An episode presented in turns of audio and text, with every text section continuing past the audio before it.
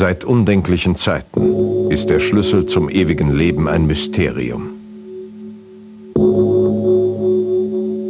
Jetzt enthüllt der vielgelobte neue Regisseur Guillermo del Toro die entsetzlichen Geheimnisse einer modernen Suche nach Unsterblichkeit.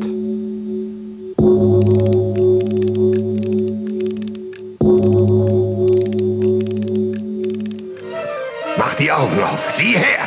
Er muss mir gehören.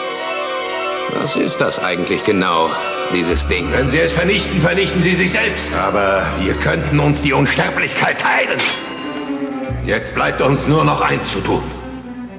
Ich werde dir keine Ruhe lassen, bis ich das habe, was mir gehört. Ich lass dir keine Ruhe.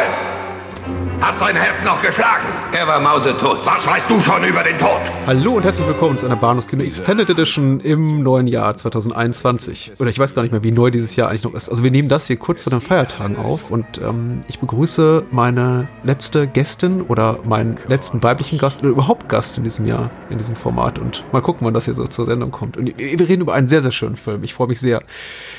Anne hat es vorgeschlagen, die bei mir zu Gast ist. Und äh, ich, ich könnte nicht happier drüber sein, über diesen Yay. Filmvorschlag. Hi, Anne. Das freut mich. Nur Patrick. Anne von Klassikerfabel und natürlich uh, unvergessen der kleine Rat. Vermisst du Game of Thrones? Ja. Oh Gott. Ja.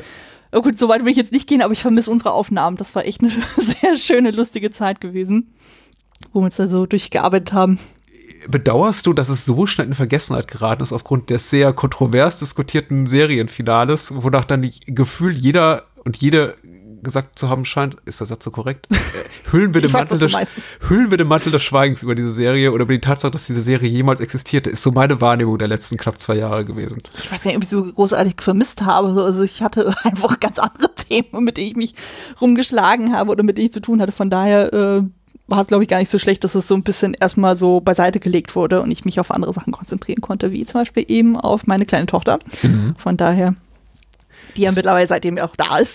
so, das ist ja. Ja. Das war sowieso bizarr. Also quasi in dem Moment, wo wir, glaube ich, die letzte Folge aufgenommen haben, mhm. war ich relativ frisch schwanger geworden. Mhm. Von daher dann war ja dann quasi die Zeit danach sehr durch Schwangerschaft und jetzt Geburt und dann halt eben so das knappe erste Jahr dann auch sehr geprägt worden. Du kannst dich wahrscheinlich glücklich schätzen, dass deine to Tochter spät genug geboren wurde, um nicht in die Versuchung zu geraten, sie Daenerys zu nennen. Also, ich meine, das war ja von vornherein bei uns klar, sozusagen, dass unsere Maus dann definitiv keinen Serien- oder Buchcharakternamen kriegen wird. Mhm. Das hat mein Mann schon so von vornherein ausgeschlossen, hat gesagt, nein, um Gottes Willen, das, das geht schon mal gar nicht. Ich meine, ich hatte ja diverse Sachen ja auch vorgeschlagen gehabt, so, wo ich dachte, so, die sind eigentlich noch verhältnismäßig neutral, so, aber dann hat er auch schon gesagt, so, nee, aber das kommt in dem, dem Buch vor und das ist der, das ist zu sehr von dem und dem geprägt und dann, ja. Also Namenssuche bei Kindern ist eh echt tricky. Ja, wenn es jung wird, hast du Frodo. Äh, nee, so weit waren wir nicht. Äh, ich hätte dir das auch nicht ja. zugetraut. Ich mache nur schlechte Gags. Nee, alles gut. Was anderes kann ich ja nicht. Ich meine, es gibt ja manche, also ich hatte irgendwann mal das gehabt äh, bei Freunden, da mhm. haben sie ihre Tochter Hermine genannt. Ah. Wo ich auch so, kann man machen, so. Ja. Ähm, ich meine, Hermine ist ja jetzt auch nicht so ein untypischer Nö. Name sozusagen, aber durch unser kulturelles Verständnis ist es natürlich jetzt sehr durch Harry Potter geprägt dann. Mhm. Ich meine, ich hatte zum Beispiel eine Oma, die, die hieß Hedwig. Ja. Von daher. Ach, sehr schön. Das geht natürlich auch. Ja. Verbinde ich natürlich mit etwas völlig anderem als, als äh, du wahrscheinlich gerade. Aber ich denke an diesen queeren äh, Film da, Hedwig and the Angry Inch. Aber, ah, stimmt. Mh. Ja, äh, kenne ich vom Titel her, aber hatte damit bisher noch nicht so viel zu tun.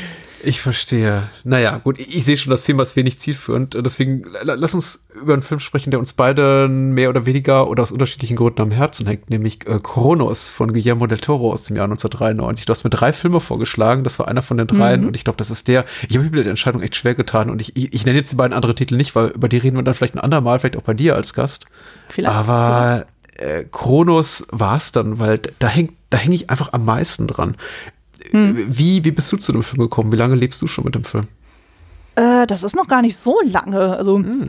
mal zu der Auswahl selber, so warum ich auf den Film gekommen bin, ja tatsächlich, ich habe einfach mal geguckt bei Letterboxd, habe mal so unsere Filmreihen dann irgendwie so abgeglichen, habe mal geguckt, so okay, welche Filme, die ich auch kenne, hat Patrick hochgewertet so und dann tauchte dieser Film sehr schnell auf, so dachte ich so, hm, okay.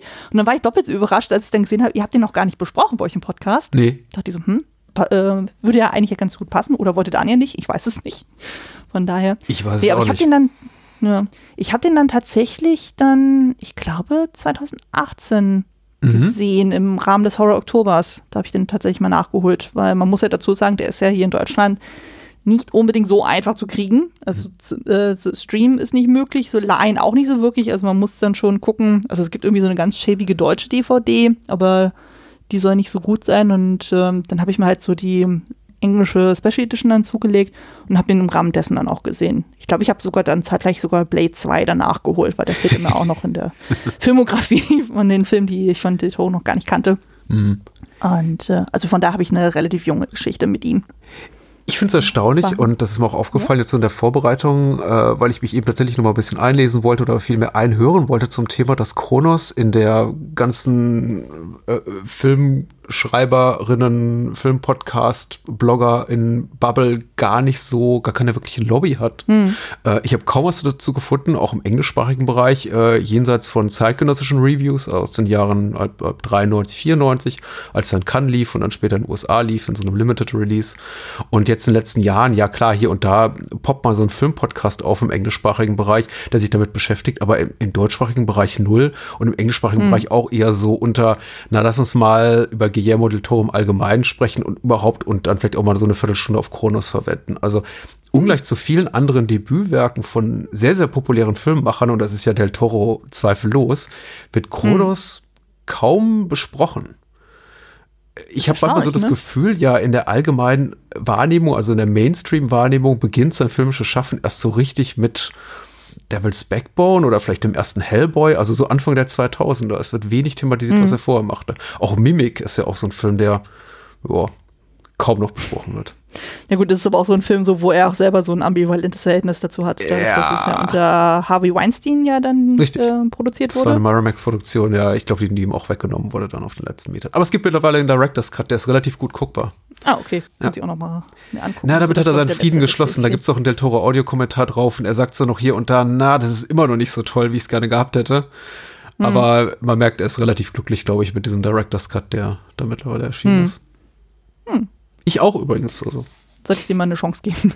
Ja. Äh, Kronos, so viel kurz zur Produktionsgeschichte, war eben das Regie, das Spielfilmregiedebüt von Guillermo del Toro. Del Toro ist Mexikaner, war zum Zeitpunkt der Entstehung von Kronos 28, 29 Jahre alt, war eben vorher Effektspezialist, hat ein eigenes äh, Make-up- und Maskeneffektstudio in, äh, gegründet.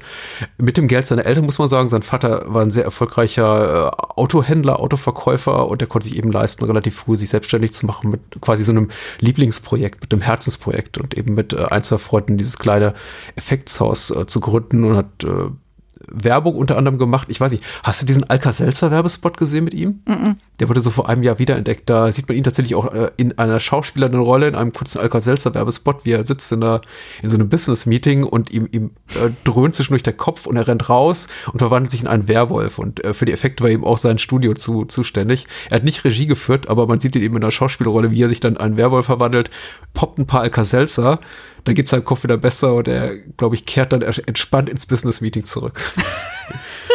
es, ist, es ist ganz lustig. Also sollte man einfach mal googeln, irgendwie Del Toro Alka-Seltzer und dann findet man das bei YouTube, glaube ich. Das klingt so ein bisschen nach diesem, von wegen so, du bist nicht selbst, äh, bist nicht du selbst, wenn du hungrig bist.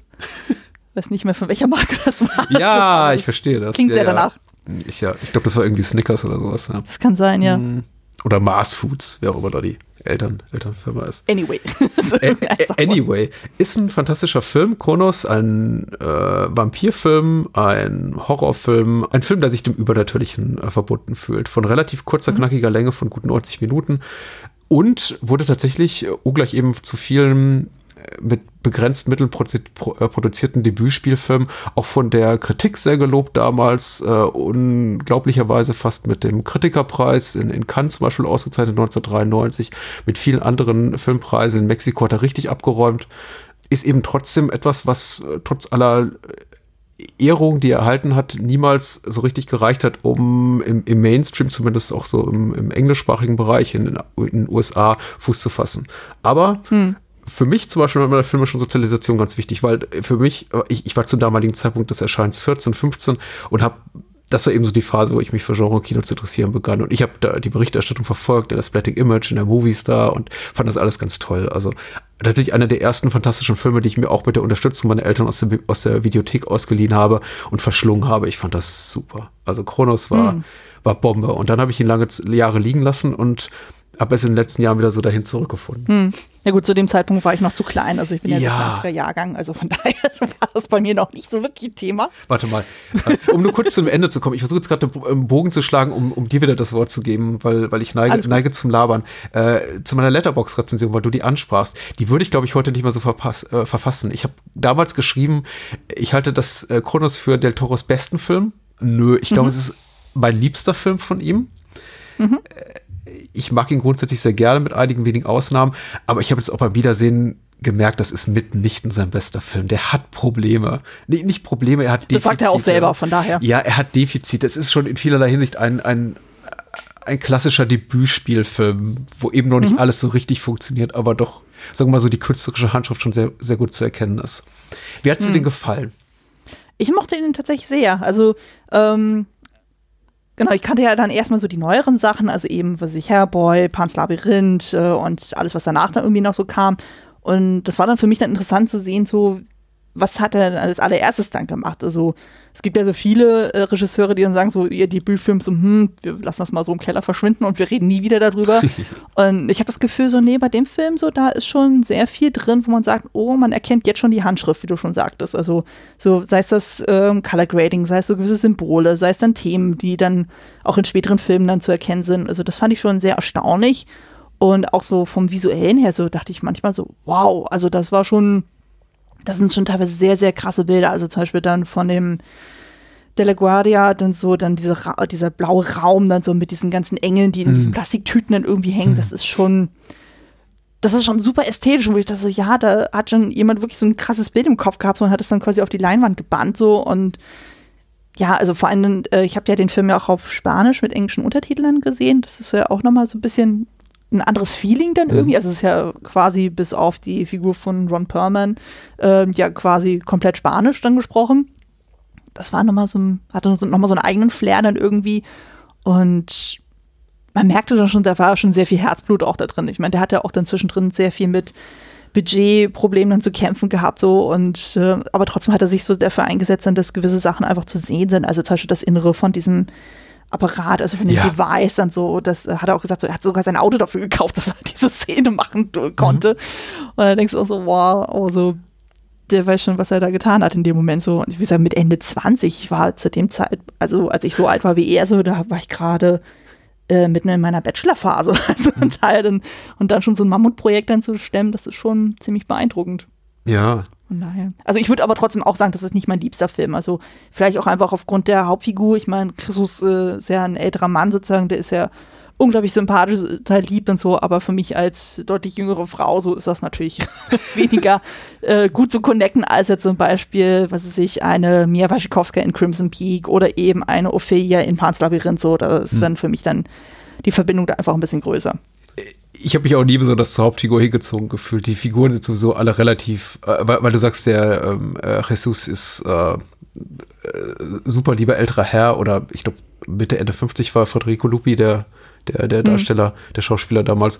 Ähm, ich habe das nie so wahrgenommen. Ich habe ihn eigentlich immer tendenziell als eher unsympathisch empfunden. Und das ist so ein Eindruck, der sich hat sich bis heute gehalten. Dabei habe ich jetzt beim Wiedersehen festgestellt, er ist nicht wirklich unsympathisch gezeichnet. Es macht ihn eigentlich nur unsympathisch, dass er so schnell sich dieser, dieser Device, dieser Kronos-Device, äh, diesem Gerät, das ihm eben äh, ewiges oder ein längeres Leben äh, verspricht, sich schon, so schnell hingibt und dafür eben diese, seine kleine Enkelin vernachlässigt, was ihn in meinen Augen immer, glaube ich, so unsympathisch hat, hat werden lassen. Weil im Grunde tut er nicht wahnsinnig viel Schlimmes. Äh, und er reagiert vielleicht auch auf die Entdeckung dieser, dieser Kronos-Gerätschaft ähnlich wie es vielleicht viele von uns tun würden. Wenn sie eben merken, merken oh, das macht coole Sachen mit meinem Körper. Ich fühle mich plötzlich 10, 20 Jahre jünger. Ja. Äh, aber ich bin nie so, ich, ich, ich wurde nie so ganz dieses Gefühl los, dass alle Menschen eigentlich in diesem Film mehr oder weniger unsympathisch sind, bis auf die kleine Aurora, die aber nichts sagen darf. Bis auf das Ende. Da darfst du ein entscheidendes, wichtiges Wort sagen. Ja, ja. Aber das ist ja auch äh, extra so ausgelegt worden. Von daher, da steht äh, steckt ja auch eine Absicht dahinter. Ja, und die merkt man alle nicht so ganz. Also mein Gefühl ist auch, wie du schon so schön beschrieben hast, der Film ist eben, was die ganze Bildgestaltung, das Setdesign, Kostüme, alles, also die, die Del Toros Blick für Bilder, für grandiose Bilder ist, ist wirklich da ab den allerersten Szenen, in denen man eben diesen äh, äh Alchemisten Alberto Fulcanelli sieht, da im mexikanischen Exil und, und der da, da wahnsinnig wird bei, bei der Konstruktion dieser Kronos-Device und dann am Ende dieses Produkts diese ausblutende Frau da sieht, die vom, vom Fenster hängt. Und das ist alles, das ist eine ganz, spricht für eine ganz tolle, sichere Hand bei der Bildgestaltung und von der äh, Überzeugung auch äh, über das eigene Tun, was man da eben irgendwie kann und will. Aber hm. erzählerisch ist es holprig, oder? Hm, ja gut, aber das war ja häufiger schon der Vorwurf bei ihm, so dass ja. er gesagt wurde, so das ist ja viel dieses Style over Substance mäßige. Ja, ich meine jetzt auch so in Bezug auf Aurora, äh, so als, als, als Beispiel mal dafür, ist auch so eine Figur, hm. die funktioniert für mich nicht so richtig. Ich kann mutmaßen, was er damit vorhatte, aber hm. Geht es dir anders? Ich habe nicht das Gefühl, dass hier wirklich ein äh, zwingend ist für irgendetwas, was dort geschieht. Doch, ich hatte schon das Gefühl gehabt, dass sie schon elementar ist, also gerade so eben als moralischer mhm. Ankerpunkt für ihn. Also, also ich fand dann eher die Beziehung zwischen Jesus und seiner Frau Mercedes dann mhm. eher unterkühlt. Also ich meine, das ist ja am Anfang ja auch so inszeniert so, aber auch später wurde ja dann auch wieder ein bisschen mehr zueinander führen. So hatte ich immer das Gefühl, hm, da ist irgendwie so eine Diskrepanz dann so. Aber da hatte auch der Toro mal in einem Interview gesagt, also, dass er da ähm, auch das Problem hatte, dass die Schauspielerin und er dann äh, sich da sehr uneins waren, so was die Auslegung der Figur betrifft. Mhm. Also das war dann auch für ihn so ein Lernprozess, dann so von wegen, dass äh, das, was er so im Kopf hat, dass das nicht unbedingt so von den Schauspieler oder Schauspielerinnen genauso gesehen wird. Mhm. Von daher. Hat er das noch? Ein, vielleicht sollten wir mal den Inhalt mal so Ja, ich, wollt, ich, ich, bin gerade so interessiert. Also in Sachen Produktionsdetails hat er äh, eine kurze Frage von der Inhaltsangabe. Hat er das weiter ausgeführt, was da genau der Konflikt war? Hat sie das irgendwie nee, vielleicht leider nicht. Das war nur so ganz kurz. Ja. ja. Also er hat sich dip diplomatisch ausgedrückt, so von wegen, es gab künstlerische ja. Differenzen und fertig. Ja. Okay. Ja. Weil ich habe auch mal sowas gehört und mich jetzt wirklich interessiert, wo da der Konfliktpunkt war, weil ich, ich denke auch jedes Mal, wenn ich sie sehe, ah, die wirkt, sie wirkt distanzierter, glaube ich, als sie sein sollte. Hm. Und eben, wir haben dieses allerletzte Bild im, im Film, darauf, darauf kommen wir später sicher zu sprechen. Ich glaube, das hätte eine andere Wirkung, wenn sie einfach weniger, wenn sie ein bisschen, wenn, wenn mit ein bisschen mehr Herzblut, also Emotionalität zu sehen wäre, aber. Hm. Ich weiß nicht. Äh, die kurze Inhaltsangabe, ich lese mal eine vor von der UFDB mach's mal einfach. Äh, mhm. Geschrieben hat die unbekannt bei äh, der UFDB, hier steht, dem Antiquitätenhändler Jesus Gries äh, fällt ein geheimnisvoller Apparat aus dem 16. Jahrhundert in die Hände. Die Kronos-Maschine, die ewiges Leben verleiht. Ein schwerreicher, aber sterbenskranker Industrieller, das ist hier der Herr äh, Dieter de la Guardia, den du bereits erwähnt hast, hat keine Skrupel, Gries zu ermorden, um in den Besitz des Apparates zu gelangen. Aber die Toten kehren zurück. Oder ein Toter in dem Fall, möchte ich mal korrigieren. Also mhm. Jesus selber. In welches, ich ja. habe mich vorhin so ein bisschen schwer getan, in welches Genre oder Subgenre würdest du das einordnen? Weil viele schreien schnell Vampirfilm mhm. und die. Mhm. Weiß ich nicht, also für mich, also ich meine, klar, es geht um Vampirismus so, mhm. aber das Wort Vampir wird zum Beispiel auch nie erwähnt. Aber die, ähm, so die klassischen Merkmale sind ja auf jeden Fall vertreten. Aber für mich war das eher ein Drama tatsächlich mhm. mit Horrorelementen. Mhm. Es ist ja dann nicht so krass Body Horror äh, so wie andere Filme. Also ich habe dann zwischenzeitlich, als ich das, das erste Mal gesehen hatte, immer so Parallelen gesehen zu dem Film Die Fliege zum Beispiel von, Chrono, äh, von Cronenberg. Mhm. Ähm, aber das war nie so, so exzessiv dann blutig und ähnlich. Und so. Also ja. es, ich hatte das Gefühl, dann so, ich meine, hier wird ja diverses auch gezeigt, dann so mit Blut und ähnlichem, aber das war nie so Body Horror mäßig. Er ist relativ zurückhaltend, also er deutet viel an, aber es wird niemals so richtig, ja genau, wie du schon sagst, exzessiv oder exploitativ. Also man sieht niemals wirklich äh, Gewaltakte oder irgendwie äh, Blut und sonst was, was einen, glaube ich, verschrecken könnte. Es ist schon, ich glaube, mhm. die Vorstellung von dem, was da, da vor sich geht, ist oft viel, viel ähm, beunruhigender als das, was man tatsächlich sieht. Wobei die eine Sache, die mich wirklich trifft, auch beim zehnten Mal, wenn ich den Film wiedersehe, ist der Moment in dieser, äh, wo sie diese Neujahrsfeier haben in dem Hotel und er ist ja. auf, dieser, auf der Toilette und leckt da das Blutverbot auf. Das macht Das war übrigens das Bild, wo der Tau auch gesagt so für dieses Bild wollte er diesen Film machen. So, das war ja. so das äh, ikonische dann und dachte ich so, ja, das passt aber auch, das passt aber auch einfach auch so von diesem Schwarz-Weiß-Setting mit diesem Marmorboden und dann hast du diesen einzelnen roten Fleck da auf dem Boden, mhm. den er da genüsslich ableckt, dann so, das, äh, ja, das, ich finde, es trifft das einfach unglaublich gut, also was diesen Film dann betrifft. Äh, apropos roter Fleck auf dem Boden, hattest du was gelesen zur Farbgestaltung? Das ist ja auch ein spannendes Thema in dem Film, oder? Ja, ja, ja, tatsächlich. Also das hat er sogar im Audiokommentar gesagt. Und zwar, ich meine, der Toro ist ja auch dafür bekannt, dass er auch gerne dann sehr viel ähm, Farbkodierung auch macht. So. Also er spielt ja immer gern Filme mit diesem Kontrast, warme Farben, kalte Farben. Also wenn man sich auch die anderen Filme von ihm anguckt, also eben Hellboy, Pflanzen oder sowas, du hast immer bei ihm das Prinzip, so alles, was dann so die Guten betrifft, das ist immer in so diesen Rot-Gold-Tönen dann gehalten, so und alles, was so die Bösen betrifft, ist ja immer diesen kalten Blautönen. Das sieht man hier zum Beispiel auch so. Also die Familie Gries ist dann eher in diesen Warmtönen dann gehalten und die Della Guardia, das ist ja immer dieses ganz kalte dann so. Und ähm, was er auch noch irgendwie meinte dann zu den Farben, ist, dass er sich sehr an äh, dem Thema Alchemie dann auch dann mhm. gewandt hat. Also da gibt es ja irgendwie dann diese charakteristischen Farben, eben, was war das nochmal, schwarz, weiß, rot und gold. Mhm. Und ähm, das greift er hier auch natürlich auf. Und er sagte auch explizit, was die Farbe Rot betrifft, so, er wollte das wirklich so selten wie möglich einsetzen. Und wenn er mal rot ist, das soll dann entweder eben für das Thema Leben stehen, also wie man zum Beispiel bei der Figur von Aurora sieht, die ja diese, zum Beispiel diese rote Regenjacke anhat, oder halt eben das Thema Blut um einfach so das, ähm, das ähm, du hattest ja eben die Neujahrsparty auch angesprochen, wo ja auch alles sehr in diesen kühlen, ja. äh, fast schon so grün, so grünblau dann gehalten wird, was ja eher so dieses Kühle hat und dann hast du eben dieses einzelne rote Element dann da drin, so was natürlich dir sofort ins Auge springt. Hm. Also das ist schon wirklich sehr gewollt. Hm. Und äh, das macht auch irgendwie Sinn, wie gesagt, gerade wenn man sich auch die äh, späteren Filme anguckt, so siehst du das immer wieder so und das ähm, dass er auch später dann auch mit Rot zum Beispiel sehr dosiert auch erarbeitet. Also zum Beispiel dann, ähm, ich weiß nicht, hast du zum Beispiel in die Serie The Strain reingeguckt? Nein, nein. Okay, also das ist ja auch äh, quasi so eine neue Version einer Vampirserie, die dann quasi auch mit so einem Virus gleichgesetzt wird. Und da ist es ja zum Beispiel auch so, da arbeitet er auch wirklich dann auch so mit diesem Zyan, Bernsteingelb, dann äh, Kontrast und so Aha. und dann halt auch dieses sehr gezielte Rot einsetzen. Ich habe gestern noch mal eine Review dazu gesehen, zu der ersten Staffel. Ich hatte auch nur die ersten sieben, acht Folgen dann gesehen weil da die Vampireffekte sind schon echt heftig. Also das geht nun mal, also das äh, vom Vampirdesign ist es da so ein bisschen angelegt wie bei Blade 2. Mhm. Also wo da wirklich sich so dieser Kiefer dann irgendwie auf äh, ähm, so aufreißen und so ja. und dann hast du dann irgendwie diese ewig lange Zunge dann so, das hat er quasi in The Strain dann noch weitergeführt so, also das ist dann wirklich wow, ganz, ganz gruselig. nee, die Fernsehserie kenne ich nicht. Hat er auch selber Regie geführt oder hat er das, hat er das nur produziert? Teils, teils. Okay. Nee, nee, also er hatte die Grundidee dann irgendwie gehabt mhm. so und dann hieß es aber noch damals, weil dann irgendwie zeitgleich Shaun of the Dead gekommen ist, so von wegen, ja, hm, die Serie ist so unlustig, kannst du das nicht lustiger machen? Hat er gesagt, nö. Mhm. Und dann kam es irgendwie die Idee von wegen, ja, mach das doch als Buchform. Hat er gesagt, hm, er fühlt sich da irgendwie nicht so firm mit so, also gerade weil ja auch sehr viel so CSI-Elemente drin sind und hat er dann ja. äh, sich dann mit dem Chuck Logan dann irgendwie zusammengetan, der da drin deutlich äh, bewandter ist.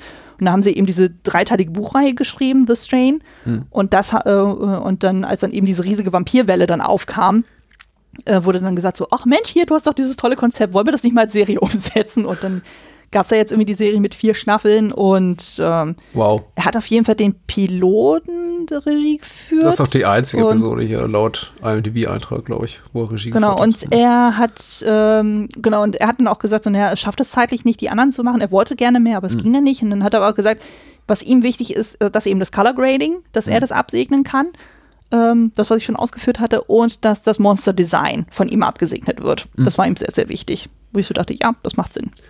Ich glaube, so 2013, 2014 war so die, die, die, die kurzlebige Phase, in der ich dachte, ich hätte Del Toro über, weil ich war eben seit, seit 93, seit 94, seit ich zum ersten Mal Kronos ein großer Fan von ihm. Ich habe jede, jeder sein, sein, seiner Kinospielfilme mehrfach gesehen. Äh, mhm. Von einigen bin ich wirklich richtig großer Fan auch geworden.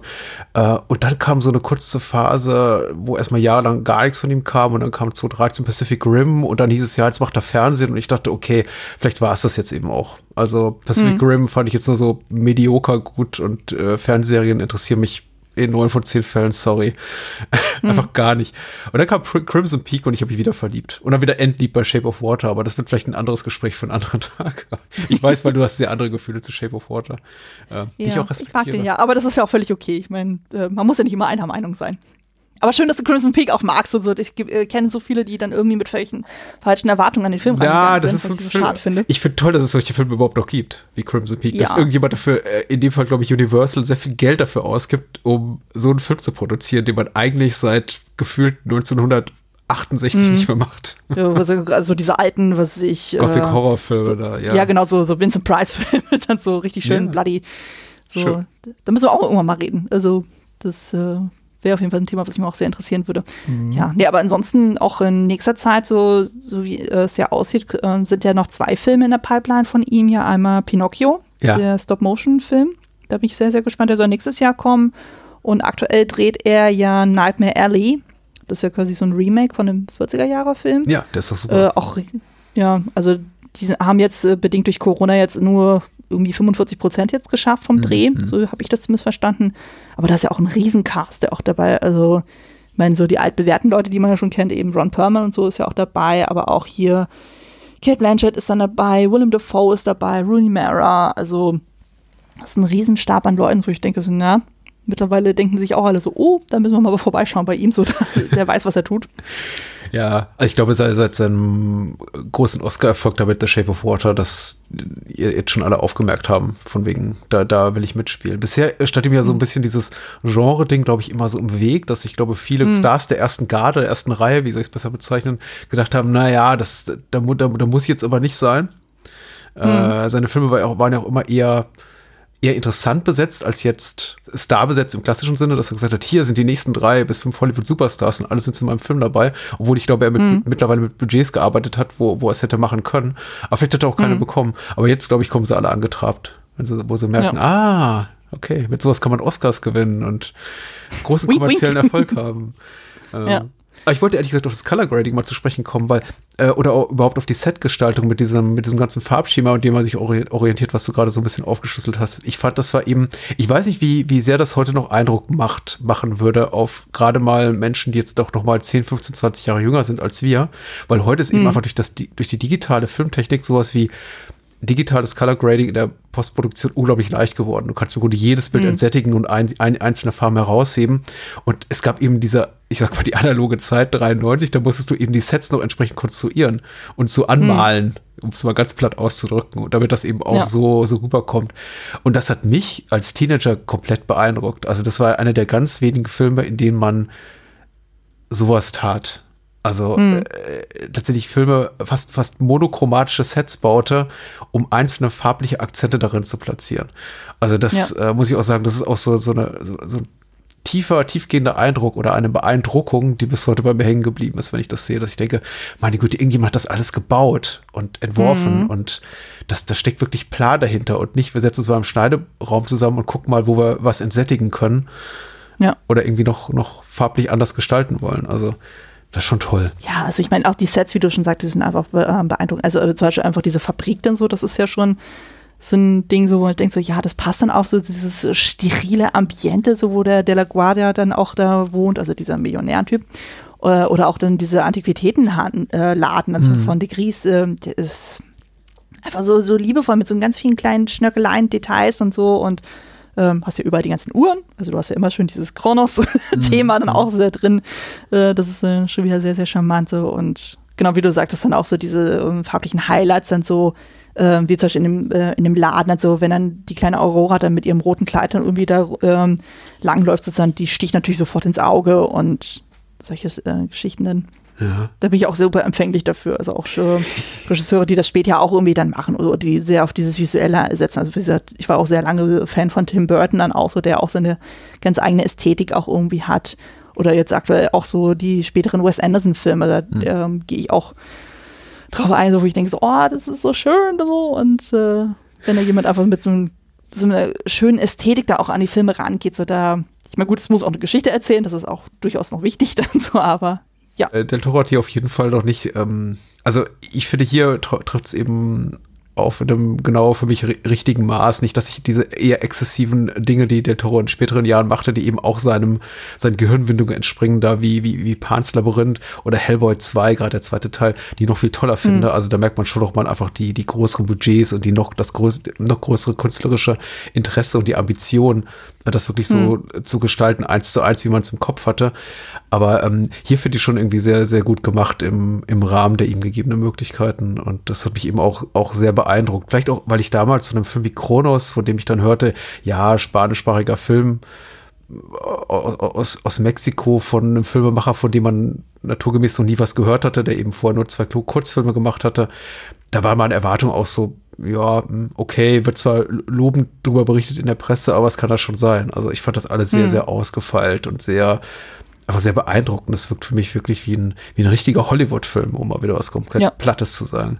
Be betreffend ja. so die, die, die Sets und äh, die Kostümierung fand ich zum Beispiel auch ganz toll. Dieses ähm, Uniform, nicht Schimmelgrün, aber das hat ähm, dieses Kostüm, was Ron Perlman trägt, als er zum ersten Mal Dieter de LaGuardia besucht hat, mit dieser Gesichtsmaske und diesem ja. äh, Onesie, das er da trägt. Da ist, glaube ich, so ein, äh, so, so ein Rolli, so ein Rollkragenpullover. Es hat auf jeden Fall alles denselben grünen Farbton. Hm. Das, genau, äh, dieses sehr das, gedeckte dann. Das fand ich sehr schon sehr heiß. Also. Es ist sowieso total bizarr, dann so äh, Ron Perlman so verhältnismäßig jung zu sehen. Ich meine, der mhm. war zu dem Zeitpunkt Anfang 40. Mhm. Und ich zuck da immer so ein bisschen zusammen, wenn ich ihn so jung sehe, weil ähm, bei einem meiner Lebensjobs äh, mein einer Chef, der sah fast genauso aus wie er. Dann so, er hätte quasi so die jüngere, schlachsige Version von Ron Perlman sein können. Das war mega bizarr dann so. Also insbesondere, wenn er gelacht hat, so hat er auch so dieses sehr breite Grinsen dann so. Mhm. Dachte ich so, hi. das ist so ein bisschen bizarr dann so. Nee, aber Ron Perlman ist ja auch wirklich super. Ich finde es total interessant, ihn hier so als, als, äh, für jemanden, der eigentlich hauptsächlich dafür bekannt ist, Rollen in schwerem Make-up und in Kostümen zu spielen. Ich meine, sein erster richtig großer Hit war ja jetzt nicht mit, mit äh, Del Toro zusammen, mit dem er ja viel gemacht hat, aber war mhm. ja in der, in der Fernsehserie da mit Linda Hamilton, Die Schön und das Biest. Ja. Und äh, da hat er ja. bereits sich so schon etabliert als der Typ, den man eben bucht, wenn man jemanden braucht, der, der gut Make-up tragen kann. Und das hat er ja. dann eben auch als Hellboy so weitergeführt und den späteren Rollen für Del Toro, aber eben auch für andere Filmemacher und Filmemacherinnen. Ähm, aber hier ihn so zu sehen, als, wie, wie du schon richtig sagst, als vergleichsweise jungen Mann oder Mann mittleren Alters, jüngeren mittleren Alters, aber dann eben auch so als eitlen Gag, der über eine Nasen-OP von der Nasen-OP träumt. Das fand ich schon sehr interessant. Ja, das fand ich zum Beispiel auch sehr spannend. Das hatte der Toro auch in einem Audiokommentar gesagt. So, es geht ihm ja bei dem Film ja ganz viel um das Thema Schichten. Also mhm. Sachen, die auf dem ersten äh, Blick erstmal so und so wirken, müssen nicht so und so aussehen. Also wie zum Beispiel dann eben Ron Perlman, so der erstmal so wie so ein Riesenhühne da kommt so und dann darüber philosophiert von wegen, ja, welche Nasenform wäre denn für ihn ein Ideal? Und wo dann erst im Nachhinein so rauskommt, ja, der überlegt nur über dieses Thema, also gar nicht aus so einem narzisstischen Gedanken oder aus so einem eitlen Gedanken, sondern einfach, weil ihm sein Onkel ständig die Nase bricht und so mhm. und er dann einfach seine Nase irgendwie dann wieder korrigieren möchte, wo man sich auch so denkt, so eigentlich ist er echt eine arme Sau dann so. Oh ja. Dann, wenn man überlegt, ich meine, sein Onkel, also eben der Dieter de la Guarda, der dann quasi die ganze Zeit in seinem Sauerstoffzelt dann irgendwie dann lebt und so und dann halt eben dieses besagte Kronos-Device unbedingt haben will, um länger zu leben, wo man sich auch ein bisschen fragt, warum. Aber das ist ja bewusst so überzogen dargestellt worden. äh, da denken wir auch so, ich meine, der muss auf so zwei Stöcken laufen, damit er überhaupt von A nach B dann irgendwie kommt und trotzdem schafft er es irgendwie dann diesen Riesenhühn von Ron Perlman dann irgendwie zusammenzuschlagen. Mhm. Und ich auch so denken, so, boah, der lässt sich aber auch echt viel gefallen und so. Aber gut, der, so wie ich das ja verstanden habe, plädiert ja seine Figur, also der Angel äh, äh, de la Guardia, dass er die Firma ja dann oder die Fabrik hier übernimmt. Ja, und ja. da muss er sich natürlich mit seinem Auge so irgendwie ein bisschen gut stellen, auch wenn er ihn so zur Schnecke macht. Mhm. Und also denkst du, oh, das ist ja eigentlich auch ein bisschen traurig. Aber das fand ich auch äh, total lustig, so als dann der Toro auch irgendwie meinte, so, ja, eben diese beiden äh, Antagonisten, so, das ist ja so inszeniert worden, dass die eben so überzeichnet sind, so, weil es war so ein bisschen so seine Rache dafür, dass ja dann vorher Mexikaner in US-amerikanischen Filmen ja immer äh, sehr stereotyp dargestellt wurden. Mhm. Und da hat er sich dann gesagt, okay, jetzt revanchiere ich jetzt mich mal und äh, mache jetzt die beiden dann so wirklich sehr überzeichnet. Wobei es ja eigentlich gar nicht so ausgelegt war, dass äh, Ron Perlman dann Englisch spricht in dem Film. Das ja. war ja ein bisschen aus der Not herausgeboren. Das war es super ist, amüsant. Es ist eine, einer von vielen oder ein, ein, einer von vielen Aspekten, der mich wirklich überrascht hat und auch auf so eine angenehme Art und Weise irritiert, dass man als Zuschauer oder Zuschauerin davor sitzt und denkt, hm, oh, was ist das denn? Also dieser Sprung zum Beispiel vom Spanischen ins Englische oder eben diese mhm. Szene mit der mit den verschiedenen äh, Nasenformen, die dann äh, Angel, äh, Jesus und, und Aurora präsentiert im Laden, so von wegen hier, übrigens, ich habe eine Frage und dann fängt er eben an, diese, mhm. diese kleinen Kärtchen daraus zu holen, äh, mit den Nasenausschnitten und sich an den eigenen Kopf zu halten äh, und äh, er zeigt dann sein Profil und sagt, na, die lieber oder eine andere.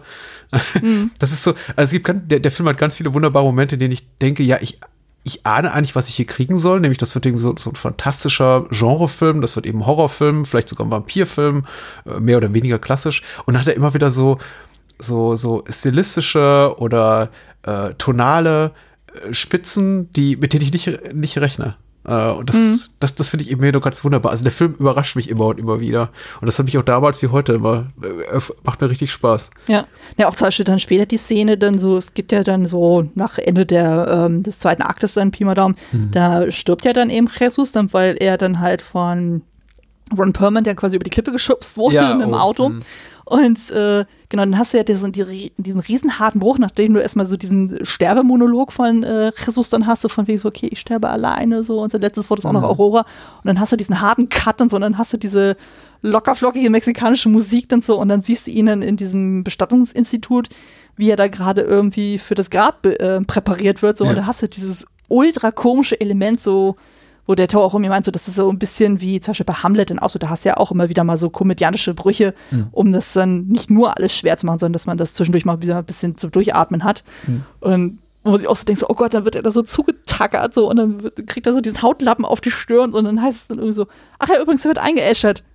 Und dann der äh, Präparator dann auch so, Mensch, keiner würdigt meine Arbeit, warum sagt man mir das niemand eher so? Und dann fuddelt er so an Jesus da rum so und mhm. dann sieht man ja dann ihn später in diesem Sarg auf dem Bart und so und wo er dann so diese total groteske Schminke dann auch wie hat, so das Ding so, oh mein Gott.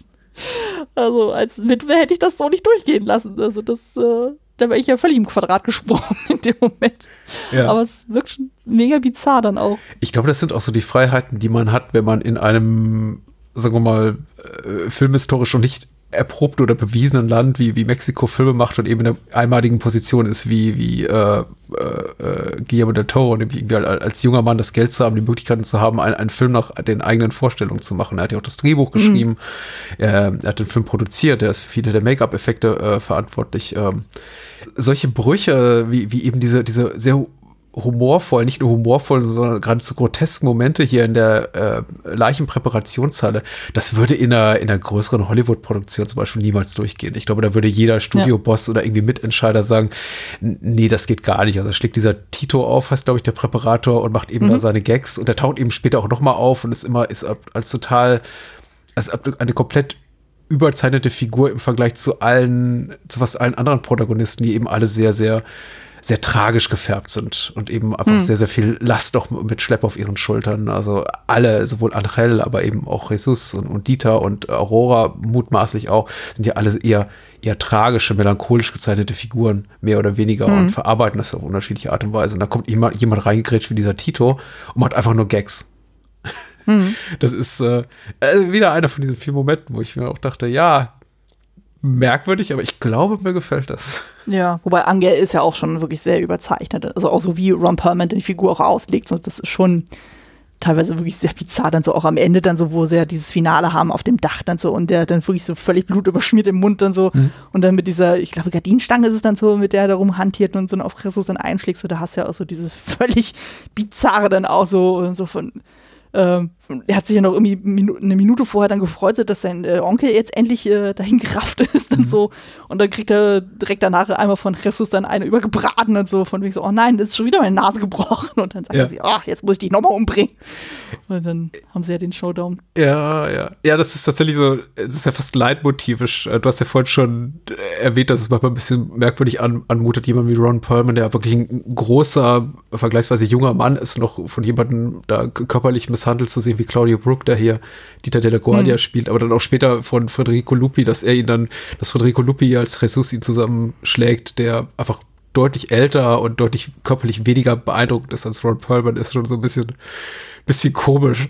Ähm, aber gut, das Drehbuch will es so und es ist okay. Wobei am Ende ist es tatsächlich nur äh, Ron Perlman, der ihn auf ihn schlägt und so. Also Jesus hm. macht ja dann nur so diesen finalen Move, dass er ihn halt irgendwie ablenkt und genau. dann halt die dann zusammen runterstürzen. Also von daher, hm. so kräftig ist dann Jesus in dem Moment dann auch nicht mehr. Ja. Das ist ja dann schon. Er kommt relativ weit durch. bei Ron Perlman, ja. finde ich. Aber gut, ja. Das stimmt. Da, darüber möchte ich jetzt auch irgendwie über, über die, die, die Feinheiten dann nicht streiten.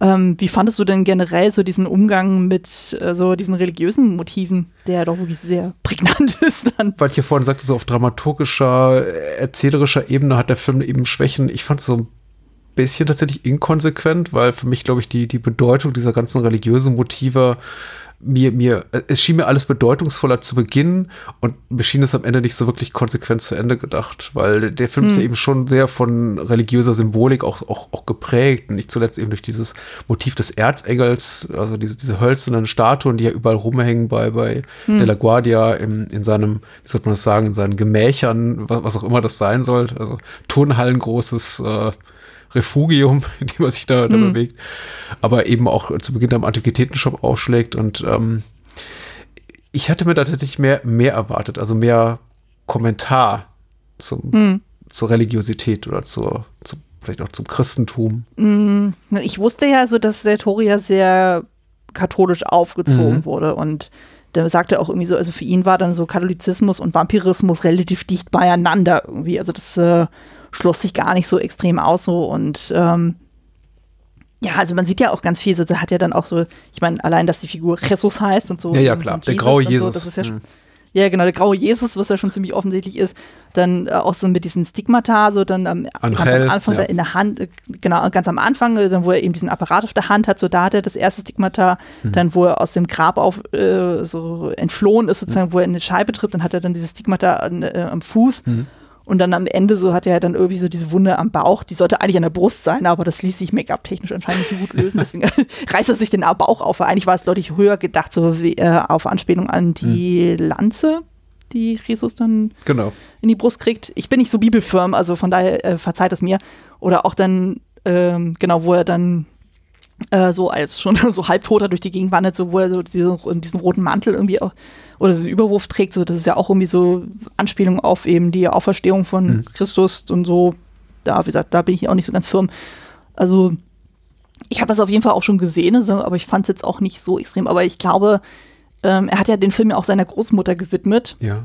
Und äh, da hatte ich ja auch gelesen, dass es ein sehr, sehr ambivalentes Verhältnis zu ihr war, äh, die ja wirklich extremst drauf war. Also die hat ihn ja dann auch schon mit als Kind dann schon völlig terrorisiert, so von wegen, ja, du wirst im Fegefeuer schmoren, so. Und die hat dann irgendwie, da hatte ich jetzt gest gestern was gelesen, okay. da bin ich aus allen Socken gefallen. Die hat dann zum Beispiel auch ihn ständig mit so Weihwasser dann irgendwie dann so voll gesprenkelt mhm. äh, und ähm, was er auch irgendwann total absurd fand, so. Und sie fand das ja mega gruselig, so dass er sich halt die ganze Zeit mit so Monstersachen irgendwie beschäftigt, auch schon als Kind. Und dann hat sie irgendwie angefangen, in seine Schuhe so äh, Flaschendeckel reinzulegen. Also halt mit der Spitze nach oben. Ah. Das, äh, dass er okay. dann sich eben Wunden zufügt und so. Und so Kronkorken. Wo ich auch so dachte, Alter, oh. wie bist du denn drauf? Und Aber ja, warum? Also konnte, mit welchem Zweck? Ja, irgendwie mit, es hatte irgendwas mit Fegefeuer zu tun und irgendwie für seine Jesus. Sünden bezahlen und sowas. Also, ja, ja, also das war wirklich, wirklich bizarr und so. Und er sagte auch so, das hat ihn wirklich schwer traumatisiert. Sie hat auch zweimal einen Exorzismus mit ihm gemacht. Mhm.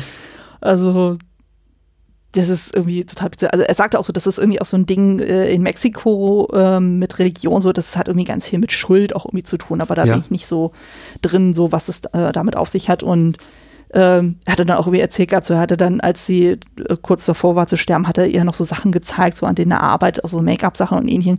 Und sie ist voll heulen zusammengebrochen, so von wegen so, warum machst du immer so schreckliche Sachen? So, kannst nicht mal Schönes machen? Mhm. So, und er dann so, ja, aber das ist schön für mich. Also er hat einfach einen ganz anderen Anspruch an Schönheit. So. Und ich meine, das kennt man ja von ihm ja auch so. Also so dieses Monströse und das Schöne, das liegt ja immer bei ihm sehr, sehr dicht beieinander. Mhm. Ja, also ich meine, ich tue mich ja normalerweise auch sehr schwer, dann so, wenn dann so äh, religiöse Symbolik dann im Film so in your face dann irgendwie dann gezeigt wird, so mhm. eben, weil ich ja eher atheistisch unterwegs bin, so denke ich mir manchmal so, mm, das ist mir immer schon wieder zu viel. Aber hier fand ich das dann noch subtil genug. Es hat aber auch keine irgendwie moralisierende oder noch nicht mal kommentierende Funktion in meinen Augen. Deswegen tue ich, tat ich mich auch gerade so ein bisschen schwer und gab diese halbgare mhm. Antwort, weil ich schon merke, er ist absolut, das ist ja sehr, sehr vordergründig auch sichtbar, äh, interessiert an der Reproduktion von christlicher Symbolik oder ikonografischen Bildern. Man sieht es eben an jeder Stelle, äh, mhm. auf der Namensgebungsebene, aber eben auch auf der visuellen Ebene. Aber ich habe nicht das Gefühl, dass Guillermo del Toro wirklich interessiert ist, irgendwas daran, irgendwas über, über, über, über den Glauben an sich auszusagen hm. oder den christlichen Glauben. Ich glaube, es ging ihm auch gar nicht darum. Ja. Also ich glaube, da war sein Schwerpunkt tatsächlich woanders. Also es ging ja eher um das Thema Unsterblichkeit hm. und was äh, diese, äh, dieser Vampirismus mit allem dann auch irgendwie machte. Also er sagte auch, ähm, für ihn, äh, was er auch darstellen wollte, ist dann, dass zum Beispiel dieses Insekt, was da in diesem Apparat eigentlich drin ist. Mhm. Das haben wir, glaube ich, auch so gar nicht gesagt. Also das ist ja dann quasi so, so ein ovales, goldenes Device und so, und da drin lebt so ein Insekt dann so. Ich liebe das, ey, und dass das 20 Jahre so vor der Mainstream oder ein ja. paar Jahre vor der Mainstreamisierung von CGI-Effekten, also das alles so zu bauen, das ist was irre, ja. irre Aufwand gewesen sein. Ja, der hat, ich habe irgendwie so ein Bild gesehen, also wo sie wirklich so ein riesen Ding dann irgendwie, was ja gefühlt locker mal zwei Meter breit ist, dann, oder also lang war, so mhm. haben sie ja irgendwie dann konstruiert, wo ich dann auch mit diesen ganzen Zahnrädern, was ja auch sehr typisch für der Tor ist, dann auch gebaut, so, wo ich auch so dachte, ja, also ich meine, das ist ja auch wieder typisch für ihn, also dass dann für ihn immer so die Monster in Anführungszeichen ja immer so die sind, äh, mit denen man eigentlich sympathisieren sollte oder mhm. kann, so, und dass dann eigentlich die Menschen, also in dem Falle Della Guardia, dass die eigentlich die realen Monster sind dass der so, mhm. sprichwörtlich über Leichen dann geht, so von wegen, ja, es ist mir egal, ob ich dann Leute umbringe, Hauptsache ich lebe länger. Mhm. Wo man sich auch so denkt, so, na, vegetierst doch eigentlich auch nur vor dich hin. Also allein so dieses Bild so mit seinen ganzen Organen, die da in diesen Gläsern da drin sind, dachte ja. ich auch so, boah, das ist mega gruselig. Dann. Ja. Und er hat auch irgendwie gemeint, so von wegen, ja, im Grunde genommen ist ja Jesus ja dann so mit der traurigste Vampir, den er je gemacht hat. Wenn man dann zum Beispiel, wie hat er das irgendwie gesagt, so, naja, wenn man zum Beispiel vergleicht, so eine Figur wie Lestat aus Interview mhm. mit einem Vampir oder jenem Glitzervampir, der Autos wegschubsen kann. Also dachte ich auch so, ja, so ein Seitenhieb gegen Twilight dann. Also lange bevor das überhaupt aktuell war. So, das fand ich dann auch irgendwie. Ja, das stimmt. Und Unsterblichkeit bringt nur Ärger. Das ist aber auch so ein äh, klassisches filmisches oder auch literarisches Motiv, was irgendwie niemals alt wird. Das ist äh, ja. äh, be careful what, what you wish for, so ein bisschen. Ja. Ist, deswegen hat mich auch äh, überhaupt Kronos äh, auch schon damals, damals hatte ich Hellraiser noch nicht gesehen, aber mittlerweile eben ein paar Jahre später schon. Und es hat mich auch dann so ein bisschen, mir sind da auch da auch noch so ein paar inhaltliche Parallelen aufgefallen zu eben dieser mhm. Clive Barker äh, Novelle The Hellbound Heart und eben seine Verfilmung als Hellraiser. Da, da geht es ja auch um diesen, diesen Mann, der sich nach ähm, sexuellen sonst wie sadomasochistisch veranlagten Genüssen sehnt und dann eben quasi so einen Pakt eingeht mit diesen unterweltlichen Dämonen, den Zenobiten und die kommen dann eben mal zurück, um ihn zu jagen und das ist eben auch, da geht es eben auch um so eine Device quasi, um so ein Gerät, in dem Fall äh, die, mhm. die, die, die, die Lament-Konfiguration heißt die in den Filmen. Dieser, ich weiß nicht, ob du das schon mal gesehen hast, das Motiv. Den Film hast du wahrscheinlich mhm. gesehen, weil ich weiß, du bist jetzt nicht so ein Horror-Junkie. Und der Film ist eben sehr grafisch in seiner Gewalterstellung. Ähm, mhm. Aber es gibt ja diesen, diesen Würfel, den man eben quasi drehen muss in eine Form, dass er eben quasi dann die, die, die, dem die Zenobiten entsteigen und äh, die, die. Ich glaube, das wurde in Kevin in the Woods aufgegriffen. Ja, die führen einem dann eh, führen einen dann eben überwältigen Genussen äh, zu, aber um welchen Preis? Nämlich um den Preis deiner Seele oder dass du alle um dich rum eben auch mit, mit in den Strudel ziehst. Und daran hat mich auch Kronos so ein bisschen erinnert, weil es eben auch dieses Gerät gibt, von dem man nicht genau weiß, mm. oh, was, was bringt's mir im ersten Moment, aber eben Jesus relativ schnell darauf kommt, oh, da, damit lassen sich ja ganz fantastische Sachen machen. Aber letztendlich wird es eben äh, zu seinem Untergang und äh, hm. eben auch zum Untergang anderer um ihn rum. Ja, ich fand es auf jeden Fall sehr erfrischend, dass einfach mal so dieses Bild vom Vampir einfach hm. mal hier völlig anders dargestellt wird. Ja. Also so meine Prägung von so Vampirsachen waren ja vor allem so Sachen, was ich wie Buffy die Serie sowas, wo ja immer so halt so diesen äh, romantischen Charakter von Vampir irgendwie hast, der sich mhm. eigentlich optisch nie großartig verändert, sondern immer mit den Fangzähnen und dann halt eben Lichtallergie und sowas. Aber hier so, dass du wirklich so eine krasse Transformation dann auch irgendwie hast, wo du auch so denkst, so, wow, okay, mhm. das ist nicht schön. also das sieht nicht erstrebenswert aus. Das wird man auch dazu sagen. Es ist äh, tricktechnisch, also maskentricktechnisch wirklich, wirklich toll gemacht, äh, ja. gemessen am, an den Möglichkeiten, die wahrscheinlich finanziell Kronos und seinen Kollaborateuren hier zur Verfügung standen. Das sieht wirklich, wirklich ja. toll aus. Wirklich toll das aus. mag ich ja sowieso, also gerade so diese handgemachten Effekte, also allein so dieses dann so, wo er sich dann irgendwie dann so die Haut dann abzieht und dann hast du ja dann so dieses äh, Elfenbein-Weiße dann noch mhm. da drunter und dann denkst du auch so, boah, das ist, das ist schon ziemlich eklig dann teilweise, aber es ist ja trotzdem immer noch super subtil, also im Vergleich zu anderen Sachen, die man sonst so kennt und auch was er dann später mit diesem Vampir Bild dann auch macht, wie eben bei The Strain oder The Blade oder sonst irgendwas dann. Mhm. Das ist schon wirklich abgefahren. So, also da hat er auch irgendwie, ich glaube, schon 84 in dem Drehbuch geschrieben so und da hat er auch irgendwie gewartet, so bis er tatsächlich dann so die Mittel hat, um ihn diesen Make-up-Effekt überhaupt herstellen zu können. Mhm. Also da war er anfangs ja noch nicht so weit mit Anfang 20 oder so, ja, das, was ja auch verständlich ist ja. und so da merkt man auch so, dass er auch wirklich so ein Fable da auch dafür hat und so für dieses so handgemachte. Also er versucht ja auch immer so wenig es geht irgendwie CGI-Elemente auch zu benutzen, auch später mhm. dann. Also das schätze ich auch sehr. Also dass man sich nicht immer zu sehr drauf verlässt. Star Wars Prequel. aber ähm, ja, das ist so ein Thema für sich dann. Aber nicht an der Stelle. Auf jeden Fall. Nee, also das mag ich auch super gerne. Äh, Federico Lupi, sein Hauptdarsteller, macht das auch ganz toll. Ich glaube, er ist so, er ist wirklich ja. so, so eine argentinische Schauspiellegende und hat ja auch noch ein paar Mal mit Del Toro dann später zusammengearbeitet, äh, unter anderem in in, in Pan's Labyrinth spielt er, glaube ich, den Herrscher der Unterwelt. Äh. Ja, genau, das ist dann der König am Ende. Ja. Äh, so ein kleiner Cameo dann quasi. Er, er, macht das ganz tolle, was ich eben super finde, ist ungleich zu vielen Genreproduktionen ist eben, wenn man, wenn man da so etablierte Schauspieler für gewinnt oder Schauspielerinnen, neigen die oft so zum Chargieren, weil sie vielleicht auch denken, na ja, das ist diese Art von Film. Und da werden eben mhm. große Gesten verlangt. Und ich mache das jetzt, ich lade das alles mit ganz viel Pathos auf. Oder noch schlimmer, ich spiele es alles mit so einem ironischen Augenzwinkern, weil das ist ja alles sowieso mhm. nur äh, Horrorunfug.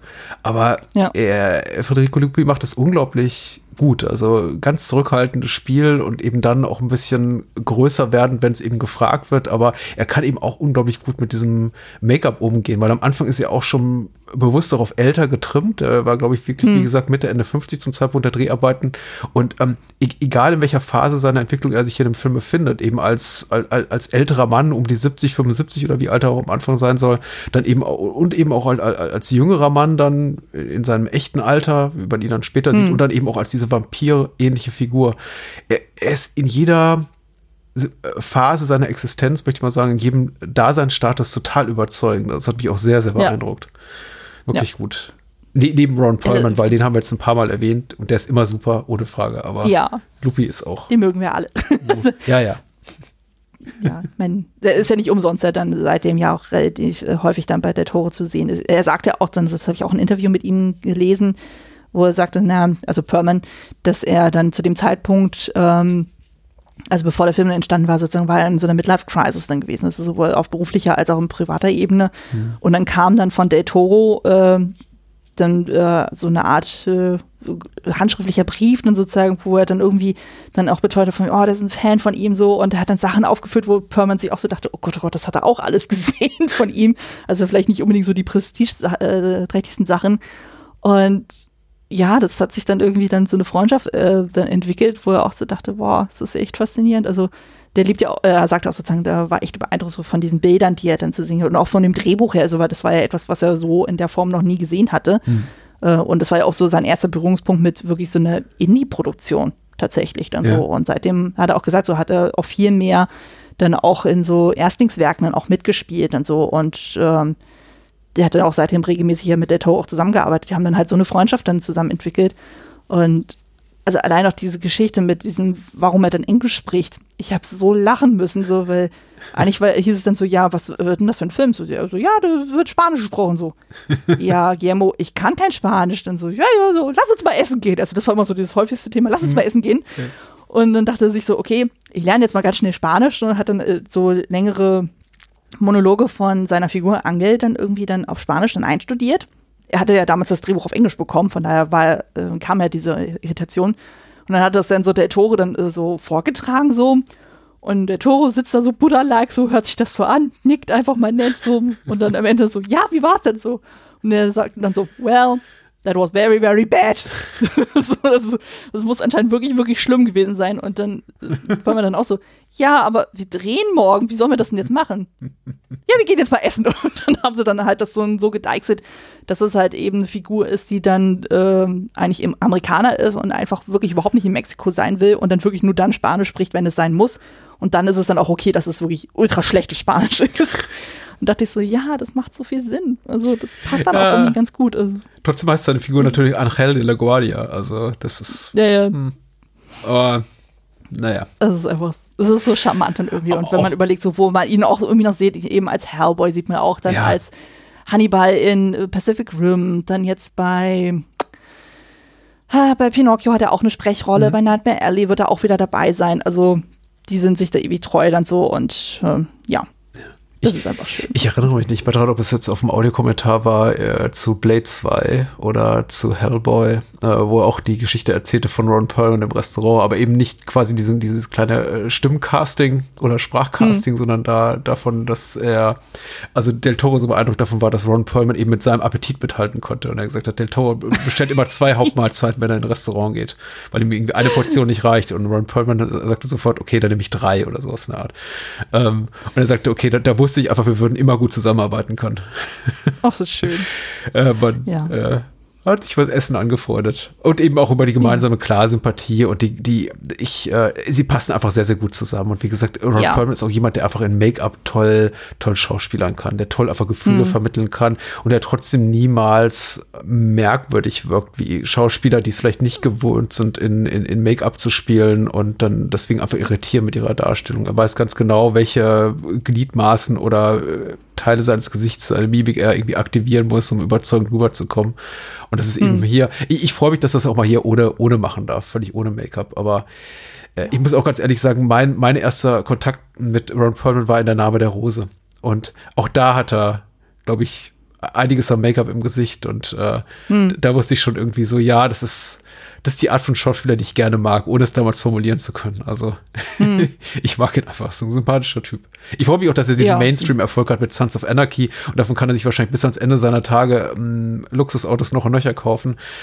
Und ich hoffe, es gibt ihm einfach die Zeit und Gelegenheit und den die finanziellen Freiraum, um zu sagen, ich mache jetzt wieder coole Indie-Produktion. Hm.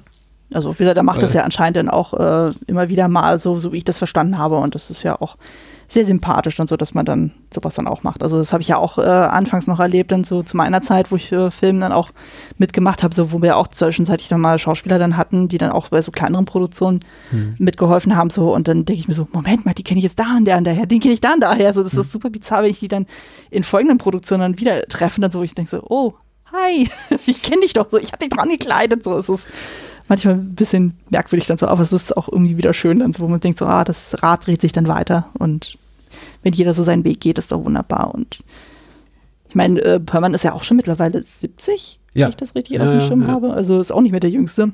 Nee, das stimmt. Also, ne. Ich, äh, ich finde es immer noch tragisch, dass es kein Hellboy 3 geben wird, aber da hatte ich jetzt neulich ein Interview gesehen ah, mit. Es gab Doug doch ein Hellboy-Reboot. Ah, Dar darüber reden wir nicht. Ja. Nee, aber ich traue mich da auch nicht ran. So. Also mein Bruder, mein Vater finden das soweit gut und so, aber ich habe gesagt, es ist nicht der, der Toro, es ist nicht Perlman. Nee, so. Also nee spar dir die Lebenszeit und nicht, weil es nicht äh, Ron Perlman ist und nicht, weil es nicht Del Toro ist, sondern einfach, weil es ein beschissener Film ist. Ja, habe ich auch schon ja. mehrfach gehört, weil ich dachte, naja, das tue ich mir jetzt doch nicht an. Nee, aber ich, ähm, was ich eben sagen wollte, genau, ich hatte ein Interview gesehen mit Doug Jones, den man ja eben auch kennt von diversen Del Toro-Produktionen, wie eben dem pa äh, Panzer Prinz und Co. und Hellboy und der wurde dann auch gefragt, so von wegen, ja, wie war das denn für euch dann so, als ihr erfahren habt, es wird keinen dritten Hellboy geben? Und er sagte so, ja, er hat sich dann relativ schnell mit Ron Perlman und Summer Blair dann irgendwie dann, irgendwie dann in Kontakt gesetzt und so, die haben miteinander telefoniert und die haben dann auch so für sich dann gesagt, so, ja, also erstmal fanden sie es auch alle super schade, aber sie meinten dann so, naja, aber wenigstens haben wir zwei schöne gemeinsame Filme gehabt, also mhm. eben Hellboy 1 und Hellboy 2, also das sollte man dann hochhalten und gerade weil man ja auch merkt so, dass da die Fanbase auf jeden Fall da ist, und dass es dann einfach die äußeren Umstände sind, die dann dazu führen, dass es dann keinen dritten gibt. Mhm. Wobei ich jetzt auch nicht wüsste mit Selma Blair, inwieweit das überhaupt noch funktionieren könnte, weil sie ja MS hat, mhm. wenn ich das richtig verstanden mhm. habe. Also ja, sowieso dann körperlich eingeschränkt gut, ist. Ja. ja. Also daher wüsste ich gar nicht, wie das überhaupt funktionieren würde. Dann, also. Alter spielt ja auch eine Rolle, so, so, so, so schade es ist. Äh, du, du hast absolut mhm. recht, äh, Ron Perlman ist jetzt, äh, ist Jahre 1950 und ich weiß auch nicht. Das ist eben auch immer so die Sache, die Frage, die ich mir auch selber auch als Fan stellen muss, würde ich es unbedingt sehen wollen? So, so, so hm. cool ich auch die Möglichkeit eines, und es wird ja mutmaßlich eingeben, eines weiteren Indiana Jones Films finde auf dem Papier, denke ich mir dann doch ein ums andere Mal, ja, aber will ich wirklich den mittlerweile, weiß ich, 78-jährigen Harrison Ford nochmal sehen als, als Greisen Indie, der dann sagt so, und ich gebe den Staffelstab weiter an dich, mein Junge. Hm. An Shia LaBeouf oder das schon anderen. Ja, aber er kommt ja doch mal zurück, weil ohne ihn verkauft hier oh. so ein Film nicht, glaube ich. Hm. Ich weiß es nicht. Ähm, ich bin froh, dass es ist okay. Alle haben gut laufende Karrieren. Ich glaube ehrlich gesagt so der Druck. Äh, Selma Blair hat gesundheitliche Probleme und ich glaube Doug Jones mit Star Trek Discovery auch irgendwie eine sehr erfolgreiche Serie und, und Ron Perlman hat es glaube ich seit Sons of Anarchy auch nicht mehr nötig, wirklich für Geld zu arbeiten. Hm. Wahrscheinlich glaube ich war es für alle Beteiligten relativ leicht, damit ihren Frieden zu schließen. Bis auf Del Toro, der hätte es wahrscheinlich gerne gemacht. Kann hm. ich mir vorstellen. Ja. Na gut, aber ich denke mal jetzt eben durch Shape of Water so und dann halt so diesen mhm. Boost und so hat er jetzt auch eher noch die Möglichkeiten. Also wie zum Beispiel Pinocchio, das war ja wirklich sehr, sehr lange auf der Halde gewesen. Mhm. Und jetzt hat er auf einmal die Möglichkeit durch Netflix so von wegen so, ach übrigens, hier willst du nicht mal dein äh, hm? schräges Stop-Motion-Musical-Filmchen dann irgendwie machen so und dann auch mit Starbesetzung. Also da sind ja unglaublich viele Schauspieler wieder dabei. Ich glaube auch Tilda Swinton ist auch dabei und Hugh McGregor und äh, hast du nicht gesehen. Also da sind. Aber es ist ein schwieriger Stoff, Pinocchio. Ich habe das Gefühl, da sind schon einige Filmemacher da gescheitert. Äh, nicht zuletzt ja, es Roberto gab ja neulich Benini. auch wieder eine Verfilmung. ja. Ja. Hm. Genau, es gab ja jüngst wieder eine Verfilmung. Ich finde auch den Stoff super schwierig. Also ich kenne jetzt eigentlich nur primär die Disney-Adaption mhm. Und das fand ich schon super verstörend. Also, verstörend? das ist richtig. Also allein die Szene mit den Eseln, also mhm. boah, das ist Albtraummaterial. Das mhm. ist wirklich groß. Aber ich könnte mir vorstellen, dass der Tore da durchaus was Gutes macht dann so. Ja, also, mal schauen. Ja. Also ich hoffe jetzt einfach mal, dass erstmal Nightmare Alley dann äh, mm. ähm, weitergedreht werden kann. Aber der hat ja auch gesagt, also, naja, soweit dann klar war, okay, das mit Corona, das ist echt nicht mehr lustig. So, wir lassen alles stehen und liegen so und gucken erstmal, dass alle safe sind. Also er sagt auch, äh, bis dato ist auch keiner irgendwie erkrankt aus der Produktion. Ich, ich bin mittlerweile ein bisschen gut. gespannt auf seine äh, nicht fantastischen Stoffe, vor denen es ja wirklich reichlich wenig gibt. Äh, aber Nightmare Das wird jetzt auch Nightmare Alley sein. Ja. Das wird der erste tatsächlich ohne übernatürliche Elemente Ja, richtig, ich sag reichlich weniger, aber eigentlich gibt es gar keine. Ja, ich habe auch gerade noch mal kurz drüber nachdenken müssen. Ich bin hm. sehr darauf gespannt, weil ich denke mal, auch bei den fantastischen Stoffen hat er mittlerweile fast alles gemacht, was, es, was er machen konnte. Ich glaube, äh, hm. Sachen wie Parts Labyrinth, äh, Shape of Water, so gelungen oder ungelungen, wie ich ihn jetzt auch finde, Crimson Peak oder äh, vielleicht sogar schon The Devil's. Also ich glaube einfach Hellboy 2 auf jeden Fall auch. Also da, da steckt schon einfach so viel mhm. von ihm drin, dass ich ähnlich wie bei Tim Burton anno Anfang der 2000er denke, was soll da jetzt noch kommen? Und bei Tim Burton mhm. ist, hat sich für mich zum Beispiel im Laufe der letzten 15, 20 Jahre erwiesen, da kommt dann auch nicht mehr so wahnsinnig viel, außer noch mehr von mhm. dem ewig Gleichen. Und bei, ja. bei, ich möchte vermeiden einfach, dass Guillermo del Toro sich weiter wiederholt und äh, hoffe einfach, versucht sich einfach an Stoffen, die für ihn auch neu sind und vielleicht auch noch mal hm. Spannend oder herausfordernd. Ich weiß nicht, wie ich es anders beschreiben hm. soll. Also ich habe, ich hoffe einfach, er landet nicht in dieser, tut mir leid an alle Tim Burton-Fans da draußen, in dieser Tim Burton-Sackgasse, in dem man eben einfach nur noch gebucht wird von Disney, um den typischen Tim Burton-Film zu machen, wieder mal. Hm. Und dann kommt eben sowas raus wie Alice im Wunderland oder die, die, weiß nicht, die Schule der unglaublichen Kinder oder wie heißt das? Ja, irgendwie so ist das. Schon alles, alles, alles komplett ja. un, ununterscheidbare Filme, die irgendwie alle, die man nur noch so irgendwie an den Titel auseinanderhalten kann, aber sonst nicht mehr. Ja, nee, also ich hoffe einfach mal, dass er sein Mojo da nicht verliert und so, also was ja irgendwie noch ewig auf der Halde liegt, ist ja dann irgendwie dann ähm, Mountain of Madness, was er ja. unbedingt mal machen will, so mhm. Cthulhu, so, das könnte ich mir noch vorstellen, dass das sowas noch wäre.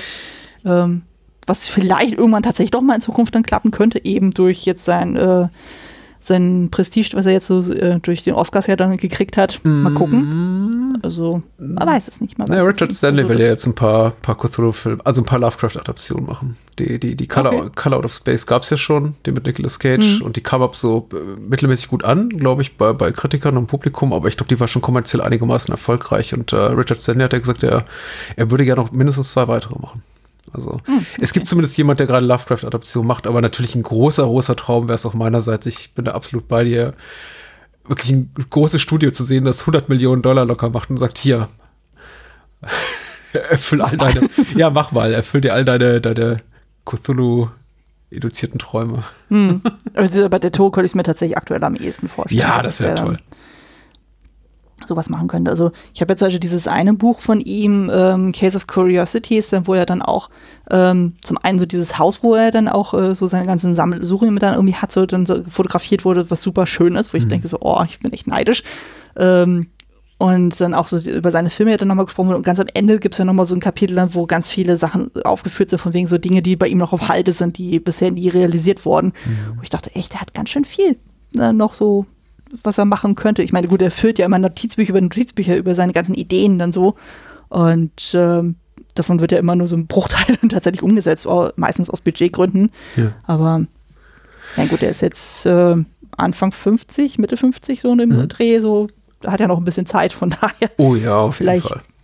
Wird er ja noch ein bisschen noch was machen dann so. Man, muss, äh, man weiß es. Er hat eben auch re relativ wenige richtige Blockbuster in seinem, in seiner Vita. Und ich glaube, das macht es auch immer mhm. schwer, tatsächlich für ihn noch, noch mal Geld zusammenzukriegen. Ich meine, er hat durchaus Filme auch, in, er macht ja durchaus Filme auch, die kommerziell erfolgreich waren, wie jetzt Blade 2 und der erste Hellboy war einigermaßen erfolgreich, aber eben mhm. nie so in dem Maße, mal abgesehen von Blade 2, glaube ich, und, und, und Pacific Rim, nie so eine Maß, dass Studios eben gesagt haben, hier ist quasi die Carte Blanche und mach doch, was du willst. Ich meine, das mhm. haben eben andere Filmemacher, die, die haben die eben. Christopher Nolan hat die eben, Robert Zemeckis hat die eben, Steven Spielberg hat die eben, Peter Jackson mittlerweile mhm. wahrscheinlich auch oder Ridley Scott. Ja. Aber er ist so nicht so in dieser Phase, glaube ich, wo die Studios einfach sagen, hier, hier ist ganz viel Geld, lass mal deinen wildesten Fantasien freien Lauf. Und ich, ich, ich würde es dir mal wünschen, einmal so richtig große ja. Stars, richtig abgründiger Stoff. Ich glaube, das hat er noch in ja. sich. Aber er hat auch irgendwie mal in einem Interview auch gemeint, so von wegen, ja, ähm, das Ding ist ja auch sozusagen, den größten Fehler, den man bei einem Filmemacher machen kann, ist ja auch so, dass man dem sofort alles gibt, was er haben möchte. Ja. Also auch jetzt eben bei Kronos meinte er auch sozusagen, der hat damit so viel Widrigkeiten zu kämpfen gehabt. Und, aber er hat dadurch so viel lernen können. Also eben die Arbeit mit Schauspielern, mit geringem Budget, mit Zeitdruck, mit was nicht dann so. Und dann bist du einfach auch gefördert. Also dann musst du einfach gucken, so, okay, wie machst du das Beste da draus? Und ähm, dadurch kannst du auch viel dann für deine Folgeprojekte dann auch übernehmen. Also das kenne ich ja auch noch aus äh, Studienzeiten und so spätere Filmsachen. Ähm, Man nimmt da wirklich super viel mit und so. Und das, äh, er ist ein super kreativer Mensch so und ähm, ja, ich denke mal, da wird sich noch einiges ergeben in Zukunft. Also ich ja. hoffe mal, dass er nur noch die nächsten Jahre dann auf jeden Fall noch das eine oder andere macht. So vorausgesetzt, der äh, Coronavirus ist dann irgendwann mal wieder weg. Das ist, jetzt, komm, äh, diese, diese, diese Podcast-Episode wird wahrscheinlich so spät veröffentlicht, mit so viel zeitlichem Abstand, dass wir das alles schon vergessen haben und sagen dann 2020, da war doch irgendwas. Verdammt. ich hoffe es dann so. Ja, schön wär's. Ja, ich meine, ich hatte ja Glück gehabt, so ich war ja in großer Zeit in Elternzeit, von mhm. daher war ich dann schön in meinem äh, in meinen schönen vier Wänden und so, konnte mich um meine Maus kümmern und äh, ja, war dann so von dem Alltag nicht so krass betroffen. Du, ich habe es auch gut. Ich habe ja irgendwie so, so viele äh, Mini- und Nebenjobs, dass die eh mal einen Tag komplett ausfüllen und in der restlichen Zeit nehme ich Podcast-Episoden auf und habe ein, hab ein äh, Buch geschrieben. Also ich bin auch nicht mhm. groß rausgekommen 2020, von daher, das ist, das passte schon. Da waren wir beide wirklich in privilegierten Situationen. Ja. Aber immerhin hast du ja die Zeit zum Podcasten. So, ich muss ja schon immer gucken, also wann ich irgendwie mal so Zeit schaufeln kann. Also ich bin froh, wenn ich abends mal so, so eine Stunde habe. Das ist der Vorteil daran, wenn Kinder älter werden. Ja, ja. Na gut, da ist meine Maus noch ein bisschen weit weg. so der, vom Zeitpunkt der Aufnahme ist, äh, steht jetzt der erste Geburtstag erst noch an, von daher. Mhm. Aber nein, ich will die Zeit auch nicht mhm. missen.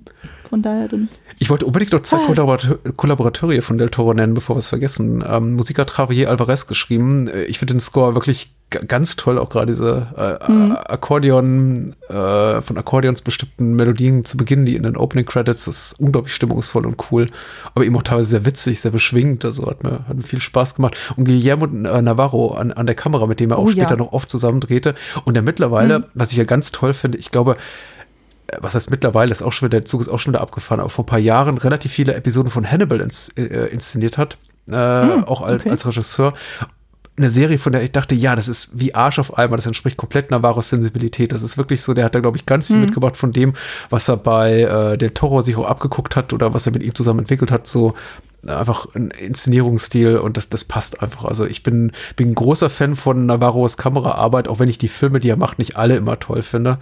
Ähm, mhm. sind immer ein paar Sachen in seiner Vita, wo ich denke, äh, ja, okay, gut. Irgendjemand muss ja hier die, die Miete zahlen.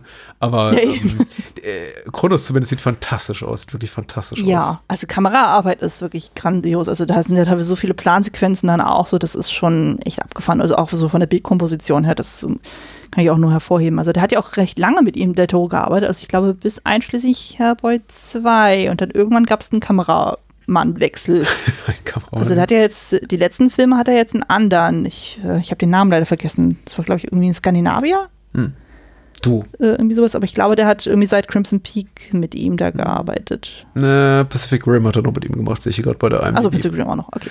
Äh, ich, sie haben sich zumindest nicht verkracht, nach, nach allem, was ich hörte. Äh, ah, okay, na, das, immerhin. das letzte, was ich gehört habe, war, Navarro wolle sich mehr auf seine äh, Karriere als Regisseur konzentrieren, wobei da auch nicht hm, bisher so wahnsinnig viel bei rumgekommen ist. Aber mal gucken. Ich mag hm. auf jeden Fall das, was er gemacht hat, äh, mit Del Toro, aber eben auch mit anderen. Ist zumindest optisch, optisch eine Wucht meistens boah, ja. vielleicht auch fast schon zu spät, spät im Gespräch und zu spät auch all der Lobhudelei, aber ich wollte vielleicht auch noch ein, zwei äh, Defizite erwähnen, weil ich sie zu Beginn angesprochen habe. Ich, ich habe gesagt, mhm. mit 90 Minuten, 90 Minuten ist der Film sehr kurz und knackig und sehr, sehr temporeich erzählt. Ich finde, die Zeit vergeht wirklich wie im Flug. Man kann den wirklich einfach so weggucken, das böse Wort. Ähm, deswegen mhm. gucke ich ihn auch so relativ häufig. Also ich hole ihn bestimmt alle zwei Jahre mal raus und sage, ach komm, ich guck mal wieder Kronos und habe immer einen riesen Spaß mhm. dran. Ich denke aber auch oft im Nachgang, gerade jetzt nach all der Zeit, die ich mit dem Film lebe, das sind jetzt fast drei Jahrzehnte, ich wüsste ehrlich gesagt manchmal noch ein bisschen mehr gerne von dieser Welt, woher die kommen, was die machen.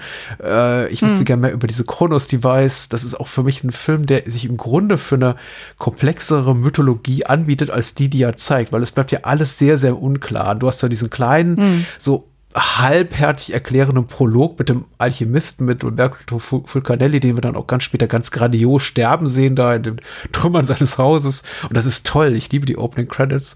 Aber es bleibt mhm. alles komplett um diese Device und diese Chronos-Device sonst im Dunkeln. Was für ein Tier ja. lebt eigentlich da drin? Wie funktioniert die? das arme Tier. Ja. Äh, und, und ehrlich gesagt, also der Film selber ist ja sehr daran interessiert, diese ganze, ganze Mythologie auch quasi um die Device zu, oder die ganze Geschichte, die dahinter steht, zu vernichten, indem sie eben sehr ausführlich zeigt, der Film zeigt, äh, wie äh, Jesus diese, dieses Gerät vernichtet, kaputt macht, quasi hm. zerstört. Und trotzdem denke ich mir noch so, auch gerade so in diesen halb erzählten Geschichten um die, um, um die Beziehung zwischen Jesus und seiner Frau Mercedes oder ähm, was genau, warum genau ist eigentlich Aurora, die, die Enkelin bei ihm, warum spricht sie nicht, hm. bis auf die allerletzte Szene. Ich, es sind so doch viele Elemente in diesem Film vorhanden, Figuren, äh, erzählerische Fragmente, von denen ich mir denke, ja, ich, ich wüsste gern noch ein bisschen mehr. Ich will nicht alles erklärt haben oder auserzählt haben, hm. das ist nicht der Punkt. Aber es wird vieles so genauso wie dieses religiöse Element, diese religiöse Symbolik so ein bisschen angedacht und nicht zu, zu Ende ausgeführt. Ja, ja, absolut. Aber ich denke mal, es ist tatsächlich auch ein bisschen dem Budget geschuldet, sodass mhm. da einfach auch äh, er gucken muss, okay, wie viel kann ich erzählen innerhalb dieses ähm, finanziellen äh, Fensters oder, oder im zeitlichen Fenster. Und ja, also da musst du einfach gucken, so wie viel er da irgendwie reinpacken kann, ohne dass es dann zu überladen wird. So, mhm. dass dann einfach vieles einfach nur angedeutet wird, wie eben zum Beispiel die Beziehung zwischen Jesus und seiner Enkelin Aurora. Ähm, dass da einfach viel auch einfach nur mit Bildern erzählt wird und gar nicht so mit dem, was sie zueinander sagen. Also, also ich fand aber auch sowieso diese Beziehung zwischen den beiden so unglaublich schön. Also allein dieses Sinn, wo ähm, er dann ja dann äh, De La Guardia dann besucht hatte, mhm. so weil äh, zuvor ja sein Laden zerstört wurde und äh, daher erst überhaupt gekommen, so was es eigentlich mit diesem Device irgendwie auf sich hat.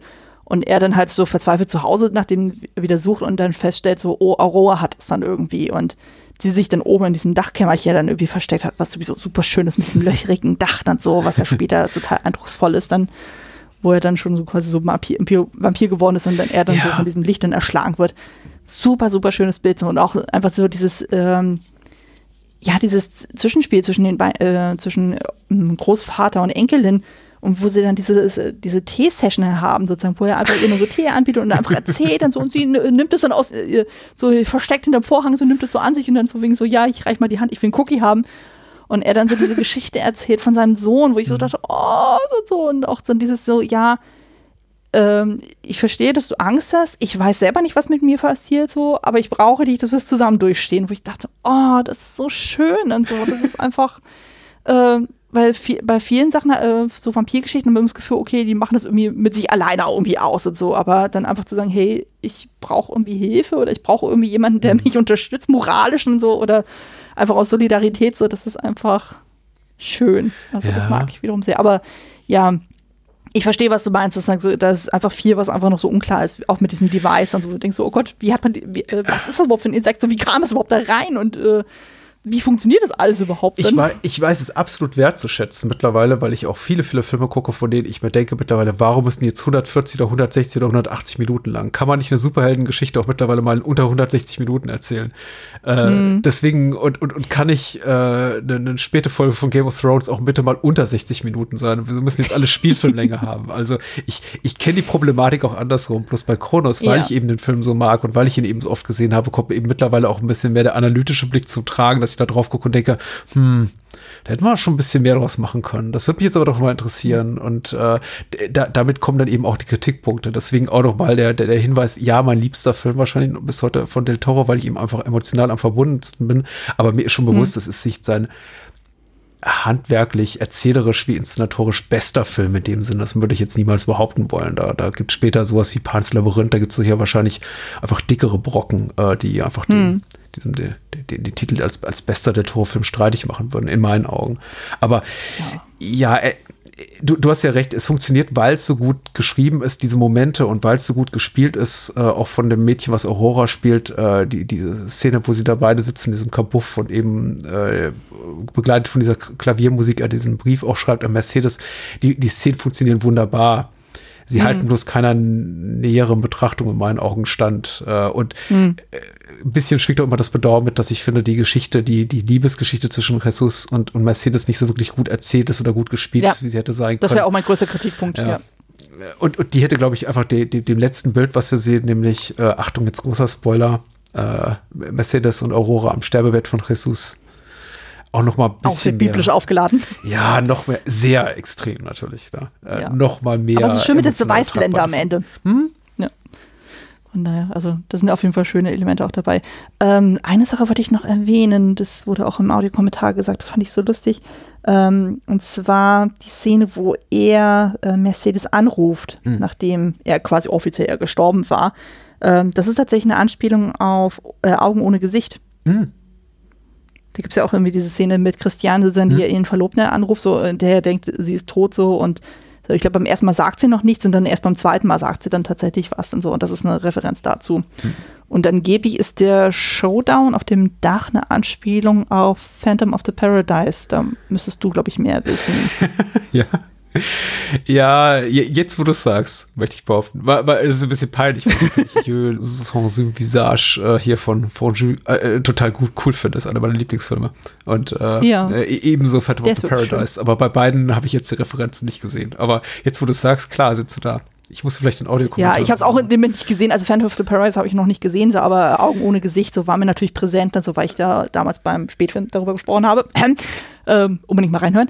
Ist sehr schön. Und auch den Film gucken, der ist schön. Man könnte wahrscheinlich auch inhaltliche wie inszenatorische Brücken schlagen zu jeder Phantom der Oper-Inszenierung oder sogar zu, so, sogar zu sowas wie Highlander, der, der knapp zehn Jahre vorher rauskam, der ähnlich, äh, eine hm. ähnliche äh, finale Sequenz hat, wo sie eben beide vor dieser großen Neon-Reklame dann kämpfen. Und äh, also hm. sagen wir mal so, äh, für mich gibt es da schon jede Menge ganz offensichtliche literarische und, und, und filmische Querverweise oder Bezüge, aber ich, ich tatsächlich hätte ich mich schwer damit getan, so den einen Film welchen zu nennen. Aber ich verstehe mhm. total, dass Del Toro da wahrscheinlich genau etwas im Kopf hat, etwas Spezifisches, aber die Bilder sind mir nicht spezifisch genug, um zu sagen, ach, das habe ich doch genau da schon einmal gesehen. Ja, ja. Also das meint ja auch zum Beispiel dieses dann, warum zum Beispiel das Wort Vampir nie fällt. Und ja. so meint auch so, naja, das sind einfach so ikonische Elemente, dann so, die so ein Vampir ausmachen, sozusagen, das muss er nicht nochmal benennen. So, das ja. ist einfach klar für jeden, der einen Vampirfilm schon mal gesehen hat oder sich mit Vampirliteratur beschäftigt hat. Also das ist, dann muss man ja nicht nochmal in your face dann nochmal aufdrücken. Ja. So, ja. ja. das ist eigentlich ganz charmant. Ich, ich wollte meine Lieblingsszene benennen, weil äh, die, die, die finde ich wieder tatsächlich, die, die packt mich jedes Mal so sehr. Das ist das in der, die Szene, in der Moment, äh, Jesus die tatsächlich das Kronos-Gerät äh, zerstört und seinen Namen immer wieder spricht. Das ist für mich einfach ja. von so einem unglaublichen äh, Pathos aufgeladen, schauspielerisch so wahnsinnig gut und auch irgendwie so, es hat diese, diese nachvollziehbare, nicht Nachvollziehbarkeit, diese für mich total gut nachvollziehbare Irrationalität dieses Verhaltens, das er da zeigt, weil im Grunde denke ich mir, mhm. also auf dem Papier denke ich mir, wenn es ein schlecht, schlecht geschauspielert oder schlecht gefilmt wäre, könnte man schnell denken, was macht er eigentlich da? Aber so wie es eben, so wie es eben hier gespielt wird äh, von mhm. äh, Fran äh, Federico Lupi und gefilmt ist und orchestriert ist und inszeniert ist, auch was die, die, die Bildgestaltung und das Kostüm und Setdesign betrifft, ist einfach so auf dem Punkt. Also mich packt hm. das total. Vor allem kommt ja auch wieder so dieses Element, also was ja auch bei der Toro-Filmen ja immer wieder kommt, eine Wahl haben. Also er trifft tatsächlich für sich die Wahl, er wird jetzt nicht seine Enkelin töten, ja. obwohl die gerade so auch dann so eine verletzte Hand und, und der Blutdrang äh, schreit quasi ihn an. Also das ist ja auch so, so ein Kniff, das fand ich auch sehr schön, dass immer dann, wenn dieses Thema Blut dann irgendwie kommt, dass du immer so diesen Glockenschlag dann irgendwie hörst. Mhm. So dieses ganz dumpfe, dieses Dung und so. Genau. Äh, so als akustisches Element noch zusätzlich und äh, wo sie ja dann eben so dieses so, äh, ich weiß nicht mehr, wie das spanische Wort ist, aber halt eben Großvater sagt und ihn dann quasi dann wieder zur Besinnung holt, weil du hast ja vorher so diesen Moment, wo er dann wirklich so sich schon die, die, Lippen leckt und so und dann so, hm. so sie an sich zieht und so und dann merkst du schon so, ja. Und ja, genau, er, er trifft diese Entscheidung und reißt seine frühere Identität wieder an sich und das ist einfach so, ja. äh, ohne es so zu, zu benennen, sondern eher in dieser abstrakten Form darzustellen. Das ist schon, huh, großes Kino von, von, von damals. ohne Dialog, das hm? ist auch so schön. Genau. Also, ne, so von Lieblingsszene, also ich glaube, das mit, der, mit dem Tee, das finde ich eigentlich am schönsten, niedlichsten, nachvollziehbarsten. nicht, das, äh, nicht, das, nicht das Blut auf Fleck im Hotel-WC. Das ist eher so die beunruhigendste Szene wahrscheinlich. Ja, ja, sozusagen, aber es ist, ähm, ich kann schon verstehen, warum der Toro so fasziniert von dieser Szene dann ist. Also, ähm, ja, total. Das auch so schön. Ja, wo Lupi auch irgendwie ihn ja gefragt hat, von wegen so, ja, wie soll ich das denn spielen? Und dann sagte der Toro irgendwie so, stell dir vor, du würdest Champagner aus dem Bauchnabel einer Frau äh, schlürfen. Mhm. Und so sieht es auch aus. Es ist ja so, von einer unglaublichen ja. Zärtlichkeit, die Federico Lupi da ja. äh, beseelt und so ekelhaft es ist, diese Geste, diese zärtliche Geste, der ganz sanft diese, diese, diese Blutlache berührt und die mhm. dann einfach, diese Zärtlichkeit dann auch unterbrochen wird und aus der herausgerissen wird von diesem Hotelgast, der dann reinkommt, von diesem äh, Partygast, dann sagt, ja, was ist das für eine Sauerei und dann einfach das, das mhm. Blut mhm. in, äh, in, den, in den Abguss da äh, reinwischt. Das ist Oh. Ja, sowieso davor, die ganze Plansequenz ist sowieso total abgefahren, wo mhm. er dann ins Badezimmer reinkommt. Davor war ja eben dieser Gast, der irgendwie Nasenbluten gekriegt hat, so, und dann siehst du diesen Schwenk dann so, und dann äh, geht er irgendwie dann weg sozusagen und dann äh, hockt sich dann Jesus dann irgendwie dann vor das Waschbecken so und dann versucht er so ganz vorsichtig mit dem Finger dann so dieses Blut irgendwie zusammenzuscharren. Ja. Das ist einfach so. Das hat man auch so noch nie gesehen irgendwie. Also normalerweise hast du ja dann irgendwie so dieses äh, was ich, jemand wird äh, gebissen und so, wird dann halt zum Vampir, so, dann stürzt er sich direkt auf die nächste Kehle von irgendjemandem. Also im Endeffekt tötet er so nie jemanden direkt. Mhm. Also der labt sich immer nur an dem so, was dann, äh, falls da zufällig mal jemand da ist, wo dann irgendwie Blut dann ist, aber aktiv jemand töten tut er nicht. Ah. Ähm. Nee, gut, ich, ich freue mich wahnsinnig, dass du den Film mitgebracht ist zu viel gesagt, weil du hast mich ja vor die Wahl gestellt. Ähm, aber ja. äh, vorgeschlagen hast, weil ich habe tatsächlich bisher nicht die Gelegenheit gefunden, darüber zu sprechen und ich äh, es war mir eine wirklich große Ehre und eine wahnsinnig große Freude, das mit dir zu tun, weil wir uns wirklich auch lange nicht mehr gehört oh. haben, muss man sagen. Das stimmt. Mhm. Das stimmt. Nee, aber es war mir auch wichtig, dass wir auch mal wieder zusammen mal podcasten. So, ich hatte auch mal wieder Bock, mal äh, irgendwo wieder mal zu Gast zu sein, wo ich nicht mal irgendwas schneiden muss, sondern einfach nur schön über Filme reden zu können. ja, ja, es ist ein bisschen eigennützig, ich gebe es zu, äh, ich gebe es zu, dann aber ja, nee, es muss auch mal sein. Also, das ist auch mal schön. Nächstes Mal dann wieder bei dir und, und dann so schneidest Film. du. Hm? Hm? Nächstes Mal dann wieder bei dir und dann schneidest du. Ja, ja, da wird sich ja. auf jeden Fall irgendwas finden, so thematisch, wo wir irgendwie äh, Überschneidungspunkte dann finden. Da bin ich sehr, sehr zuversichtlich. Also, das ist immer ein gern gesehener Gast. Was machst du denn? Wo könnte ich denn bei dir zu Gast sein, zum Beispiel?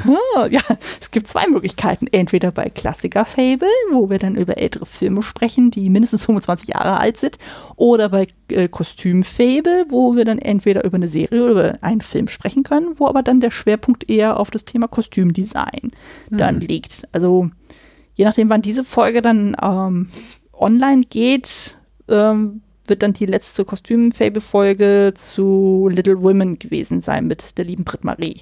Hm. Die könnt ihr hier auch schon kennen. ja, ja, ja, man kennt sich. Auch schon ein, zwei Mal zu Gast bei dir, hm. wenn ich das richtig erinnere.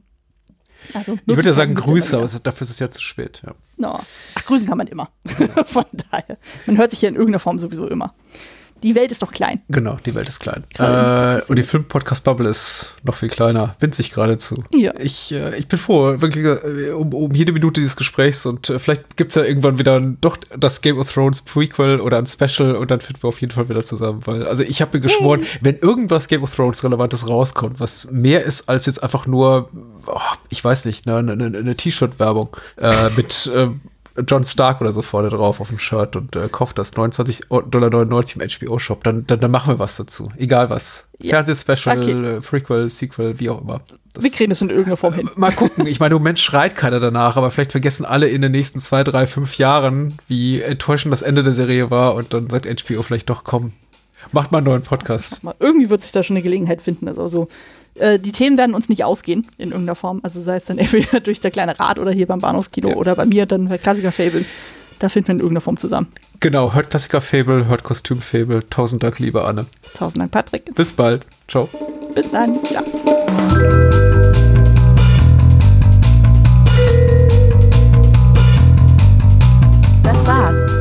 Mehr Bahnhofskino und die Bahnhofskino Extended Edition gibt es bei iTunes, Spotify und überall, wo es gute Podcasts gibt. Und denkt bitte daran, eure Unterstützung durch eine Patreon-Patenschaft oder PayPal-Spende sichert diesem Podcast das Überleben.